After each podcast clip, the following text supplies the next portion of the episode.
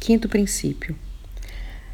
Só por hoje tenha compaixão de si mesmo e dos outros. Ou seja, ame-se e ame o outro como a si mesmo. A primeira afirmação e a primeira pergunta é: Eu estou me amando? Eu me aceito? Eu me perdoo?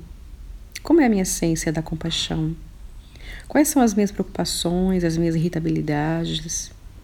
Tenho certeza do meu propósito divino? O que está nesse momento me fazendo sofrer? O que me traz alegria? O que me traz compaixão e felicidade? Libere tudo que está dentro de você, primeiramente.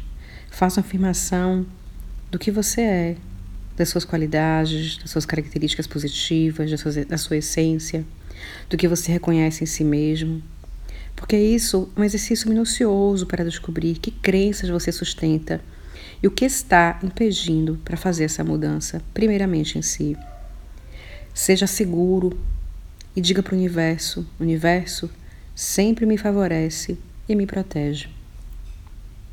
Ame-se, assim você poderá amar o outro como a si mesmo. Sou André Lisboa e até o nosso próximo podcast. Muita luz para você.